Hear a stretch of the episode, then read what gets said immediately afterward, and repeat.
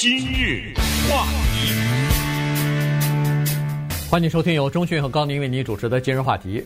呃，这个新一波的新冠疫情的浪潮呢，又席卷整个印度啊，所以呃，前一段时间吧，至少有好几个星期了。呃，这个印度的疫情的情况呢，一直在美国海外的一些媒体当中啊，呃，在广泛的报道哈。所以，呃，从前两个星期，从呃欧洲一些国家，包括英国、法国、呃德国什么的，澳洲啊，上个星期也宣布了，美国也宣布了，明天开始要禁止印度的旅客进入到美国来了。当然。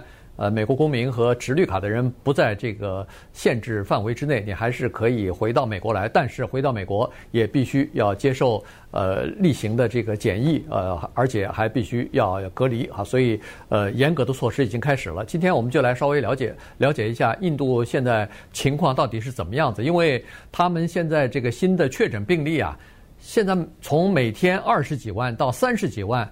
到前前一两天的时候，我看已经到了四十万了。是每天新确诊的就是四十万啊。然后，呃，全国感染过新冠疫情的这个病人数呢，已经快达到两千万了。所以情况非常的严峻。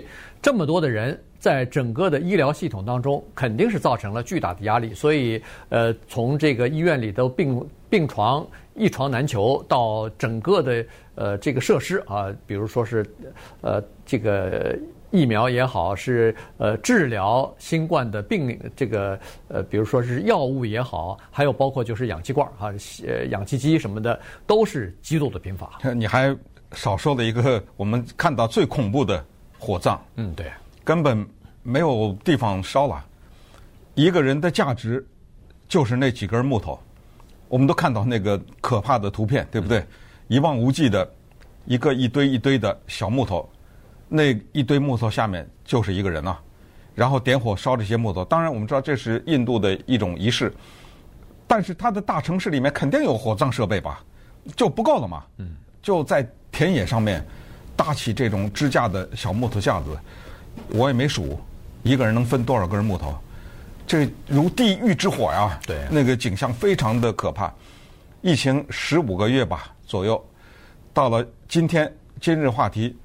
还在说这个事情，其实我们心情也非常的沮丧。十五个月以来，我们从武汉一直说到印度，对不对？关键是今天早晨又看到相对的一些消息，说美国的一些医疗专家说群体免疫已不可能，你看到了吧？嗯，对不对？对。这种事情呢，都是增加我们的。烦恼，因为这不是一个群体免疫有没有可能的问题，它是背后相对的一系列的，直接影响到我们个人的问题，我们的经济也好，我们的探亲啊等等，是不是？对不对？全都是直接的影响到我们这整个这个地球要怎么样？现在群体免疫又不可能，然后印度的这个消息呢，又有消息说，因为是变异，说在印度有一些医生二三十个。打了两针疫苗了，对，已经全部的完成了免疫的工作，还是被感染了，还是有生命危险，还是重症啊，而且还是重症。也就是说，给我们一种感觉，说疫苗也没用了。然后这个病毒呢，已经学会了跟疫苗周旋，所以它以一个新的 变异的方式产生，而且再一步说，在印度发生的这种变异是和美国和英国的类似的，嗯啊。起的这种怪的名字，B 一点一点七点，对不对？呃，这种怪名字，而且这个变异是不是双重变异，还是多重变异？呃，什么杀伤力更大啊，什么之类的。然后就是看到什么 Michigan，美国的密西根州又有一些新的情况，什么四十岁以下的人，呃，进医院的超过了八十岁以上的人呐，等等，就给你一种看不到曙光的感觉。然后就是报道。多少多少百分之三十的美国人拒绝打疫苗啊，什么之类的，嗯，所以要达到我们理想的什么百分之八十的集群体免疫呢？不可能。那么今天早上我看美国的诸多的这方面的健康专家说，接受吧，这就是常态。嗯，这将是我们生活的常态，就是一部分人会感染会死掉，然后另一部分人不肯打疫苗，那么你只好。靠这个戴口罩、洗手啊、戴打疫苗等等这些，来防止它的发生。对，因为现在我们这个交通运输越来越方便了，所以全球等于是一体化了。所以你要达到全球的这个集体免疫啊、群体免疫，这个不是一个国家做到的做到了就行了，对吧？美国可能逐渐的会达到百分之六十五、七十五，甚至八百分之八十以上的人注射疫苗，基本上可以免疫。可是外头的国家。现在只有百分之十，有的还不到百分之十接种了疫苗。你说他们这些人能来到美国？如果来到美国，他们如果携带了这个病毒的话，怎么办呢？嗯、会不会在美国的有一些社区就呃注射疫苗比例比较低的地方就可以蔓延开来呢？这个这个群体免疫是要全球整个这个大家庭大家都要一起来做才能做到的，所以这是一个大的问题哈。再加上现在这个。变异的病毒啊，现在比较麻烦。刚才说的那个，呃，印度的新的这一波的这个病情，可能大部分就是罪魁祸首，就是那个叫做双突变异。他说，第一个呃变异呢是呃更容易传染，第二个变异呢，据说还有某种的抗疫苗的这个呃，恨不得是有这种功能了，就是说这些。这些病毒已经比变得比较聪明了，它可以有部分的抗体对新对我们接种的这个疫苗，因为它有一个强烈的要生存下来的欲望，它也要活啊。对，嗯、所以这样一来的话就比较麻烦。当然，呃，科学总是在进步，也可能慢慢的又又会出来一些新的加强型的这个疫苗来制止它。不过，反正这个就是魔高一尺，道高一丈的这种呃，慢慢来吧，就是最终看看。到底是人类可不可以战胜这个这个新冠病毒了？对，你刚才说到百分之十的人还不到百分之十的人免疫或者打了疫苗，这就是印度啊。对，印度十四亿人。嗯。而最有讽刺的是，它还是疫苗大国。对。它还是大批的出口疫苗苗的这样的一个国家。生产疫苗至少。它生产又出口。嗯。当然，上个礼拜吧，反正就这段时间，它暂时停止出口了。嗯。先给自己国家的人用。你想，它一停止出口。本来要进口他的疫苗的那些国家没了，对对不对？对。然后他的国家人口这么多，这么密集，这么穷，本身就是一个滋生地。那现在只有不到百分之十的人打了疫苗，然后最关键的就是他的突然之间的一个放开，对不对？嗯，对。各种千人万人的政治集会，有一个节叫大壶节。大壶节呢，就是大水壶那意思哈。每六年一次，在印度的恒河上，按照他们的宗教信仰是说，这六年你做的那些错事，你的罪孽，赶紧去洗一洗，洗了以后没了。最多的时候不是今年啊，就是曾经历史上最多的时候，这大壶节一次参加的七千万人。嗯，那个照片你看，一堆人密密麻麻在那恒河那。戴什么口罩啊？对不对？没法戴口罩，没法戴口罩啊！而且都是那个，你一看那个恒河，基本上都是泥水，对不是很清澈的那个水，就是都是都是人的罪孽嘛，所以是泥嘛，对不对？对啊，都都是罪孽。呃，这些人站在那个河边，穿着那个半短裤吧，对不对？有的是光着膀子的，光对，都是光着膀子，女的可能披着袍子啊什么之类的，都在那儿沐浴。这个情况。呃，然后各种各各样的家庭的聚会就突然之间全放开了，嗯，然后这个病情说，嗯、这病毒说，哦，你这么来是吧？我我回来来了，二进宫啊，对，卷土重来。对，其实，在今年的一月份以前哈，二月份以前吧。印度的防疫做的是不错的，原因就是他们呃早早的就采取了这种封闭隔离的这个措施啊，外国的呃这个人员什么的进来的班机也是进行检查之类的，所以好像做的还不错。嗯，到去年十月份的时候呢，呃，印度人是非常自豪的，包括他们的总理莫迪当时也是呃自信满满的说，这个疫情已经在我们印度基本上消失了，根本没有。就是说，不像其他的国家那样蔓延，就是爆发起来蔓延的速度很快。那个时候呢，他们就开始放松警惕了，认为说哦，不过如此嘛，我们采取一些措施，这个采取一些手段，一下子不是就没有爆发嘛？可能就放松了哈，所以就开始各种各样的这个限制措施就开始放宽了。于是大型的集会呀，呃，没有这个个人防御的这个措施的情况之下，呃，呃，就是近距离接触啊等等。这样一来的话，这个病情就突然又开始重新卷土重来。这一卷土重来不要紧，把以前没得的病呃，那些恨不得都补回来了。现在变成世界上一半的病情就在印度。今日话题，欢迎继续收听由中讯和高宁为您主持的今日话题。印度这个疫情呢，现在越来越糟糕了哈。呃，呃，就是他们的医疗部门还有这个医疗方面的设施啊，已经完全的超负荷运行。很长时间了，所以现在基本上已经到崩溃的边缘了。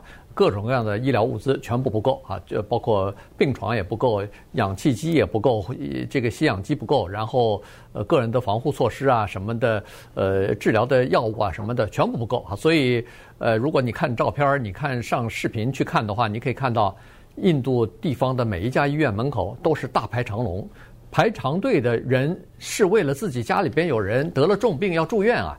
他们根本就没有办法进到医院里边去啊！这个里边的床位是一床难求，没办法。有的时候就是为了拿到一个氧气瓶。对。然后你看那个照片，一些人就躺在大街边上，然后一个氧气瓶管子接在鼻子上面。对。然后有一些人就没办法了，只好在家里边来自己看护、自己隔离、自己来。呃，就是恨不得就是死马当活马医，那这个时候需要氧气瓶啊，所以呢就买氧气瓶。据说现在那个氧气瓶的价格已经翻了十倍了，呃，黑市的价格，而且还出现了很多人就去到那个呃制氧制氧机厂去抢那个氧气瓶去了，啊，这这种情况都出来了，因为他买不到了，高价黑市也买不到了，这种情况为了救自己的家人去抢去了，这个就变成这样的一个。情况啊，所以在，呃，在印度国内呢，确实情况比较糟。那么，在美国、在英国有很大的印度的社区啊，这些人他们都有家人、都有朋友、亲朋好友在国内啊，所以他们的心其实也一直在揪着的。对，印度人跟华人一样啊，在世界各地都有他们的后代，差不多出生在印度的人，然后。移居到外国的一千七百多万，但是有印度血统的人，那不知道有几千万了，在全美国。那在全世界，我是说，美国呢有四百八十万，要不就是生在印度，要不就有印度血统的人。英国一百五十万，那我们知道，英国有很多的印度人的原因也很明显，对不对？当年他是他的殖民地，所以后来很多英国人就呃，印度人呢就到英国去啊，等等。这些人呢，我们作为华人，其实可以体谅，就是当我们听说武汉，比如说有疫情的时候，或者是国内有什么地方发生什么灾情的时候，我们想帮助他们，有的时候呢，又不知道如何帮助。我记得最清楚就是当年武汉来的时候，我们。什么说不能送口罩去啊？什么对不对？捐啊，捐口罩在这儿买了以后运回去，好多人都愿意一个集装箱一个集装箱运回去。对，然后但是说什么有一些要要积压在码头啊等等，反正就这种。所以呢，这就是一个情况。还有最关键的，还不是一个物资的问题，是因为有这么多的印度人在外国，他们的家人现在我看那个报道是说，只要一打电话。对方就是说谁谁谁感染了，谁谁谁死了，只要一打电话就有，因为像二十万人已经死了嘛，在那个地方，对，呃，所以这种你像我们电台有这样的员工，倒不是印度人，他有亲人死在千里之外的海外，对不对？嗯，一点办法都没有，非常的焦急，而且是特别直系的亲人，又不能去，也不知道该怎么帮忙啊，所以把我们这些同这个同事也弄得，嗯。压力非常的大，那你就可以想象现在在海外的这些印度人，所以呢，社交平台帮了大忙。我也是今天早上看到的，就很多的印度人感激社交平台在这个时候起的贡献，就是你比如说有一些人在印度，他在通过社交平台呼吁，呃，他有一个什么紧急的情况需要什么东西，那么海外的这些印度人马上就能够提供一些帮助。当然呢。说到社交平台也打这个岔在这儿，就是他那个总理莫迪啊，有有有封杀的这个意思哈，他也是这些封杀一切对印度不利的报道和对他的政府批评的报道，不管是脸书、Instagram 还是 Twitter，呃，不让说政府的坏话等等，这个也受到了强烈的批评。对，呃，但是在海外的这个社群媒体，他对那他管不了。对对对，所以呢，海海外的人呢，在社群媒体当中，他起这么几个作用，一个就是筹集资金啊，希望印度呃社区的人呢，大家呃有力出力，有钱出钱呐，是呃捐啊，然后呃购出钱干嘛呢？就是购买一些呃医疗的用品和这个必须的个人的防护用品寄回到，或者是就是用货柜什么的弄到。呃，这个印度去啊，帮助印度来度过这个难关。第二呢，就是他们有很多，我们都知道，在美国是至少是这样，我我估计英国差不多也是这种情况。其实，在美国的印度籍的印度裔的这个医生是很多的。哇，所以印度人做医生的人非常多，对，是恨恨不得有这个家庭传统。当然，他们从小因为受英英语的教育嘛，英国的殖民地，所以他们英文方面是占一点优势的。所以，呃，印度的这些医生啊，就是在美国这些医生呢，因为他有七大姑八大姨在印度呢，所以在印度进不了医院怎么办呢？他们绕七绕八的拐弯，认识一些在海外的印度医生，他们就靠这个每天的视频，每天的。电话通讯呢，向这些海外的印度裔的医生来咨询，就是问一下我们现在的情况是怎么样，应该怎么样做防范。其实有医生的这个专业的指导，确实是有很大的帮助的。跟没有人认识医生，在家里头等死，那情况是不一样的哈。所以呢，印度医生他不光是提供一些很多的建议，在英国我看那个《纽约时报》的报道是说，英国的一些印度裔的医生每天早晨起来。自己还没去诊所上班呢，先回三十个有关于印度方面的亲朋好友来的那个问话咨询，他就开始呃远远程的看诊了，等于是就给这些朋友看诊了。就是说，他们也贡献出自己的专业的知识，还有时间，还有精力来照顾在印度没办法进到医院里边得到照顾和救护的那些人呢。是呃，当然呢，我们在印度以外啊，千里之外呢，看印度。发生的这个情况，其实全世界都是非常紧张的看着印度发生的这个情况。最主要的还是一个教训的问题。我们试想一下，如果莫迪政府在封城了以后，当印度成为全球的楷模的时候，如果他不放松的话，会不会死这么多人？对不对？呃答案就是是还是不是？二选一。印度。是早期最应该疫情泛滥的地方，又又穷，人又多，对，住的又密集，它居然能够控制，它居然这么一个在发达方面，在社会平均财富的方面比美国低很多的这样的一个国家，它的疫情控制居然比美国好那么多，可以变成像楷模一样，它为什么全面的陷落？现在。你比如德里新啊新德里，它那个首都是人口差不多两千万。嗯，在一仅仅是一个月以前，它的感染率是百分之三，现在百分之三十六，这十几倍，对不对？所以就是说，是怎么变成这样的？他的政府要不要负责？这是印度啊接下来的一个危机。现在先救人。呃，先把死的人火化掉，先做这个事儿。但是接下来，人类的历史都可以看到，就现在这个力量先压在那儿，因为顾不上吧。嗯。呃，现在说清算政府干嘛？现在我这家里的病情还在这儿没有控制呢。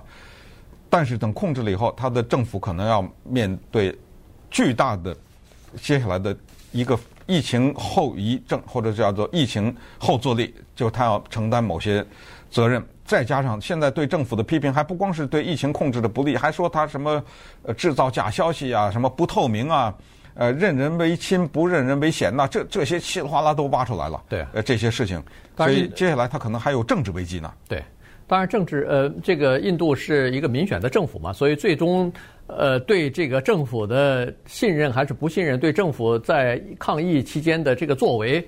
那就用选票来表达吧，所以最后就看看这个莫迪他到底是还能够连任呢，还是就被选下去了哈？这个是一个很很这个，就是说马上就会在大选的过程当中就可以体现出民意的这么一个这么一个政治的过程。呃，反正印度现在呢是已经全面的展开来进行抗议了。我看世界上其他几个大的国家，包括美国、英国。呃，德国什么的也都开始，澳大利亚也都开始，呃，政府呃就开始资助印度啊，呃，运送一些些医疗的设施啊、器械啊等等，帮助印度来呃度过目前的这个难关吧。不过从整体上来讲呢，呃，说实话，印度照理是应该能够做得比现在更好的，结果他们失去了一个非常好的这样的一个机会。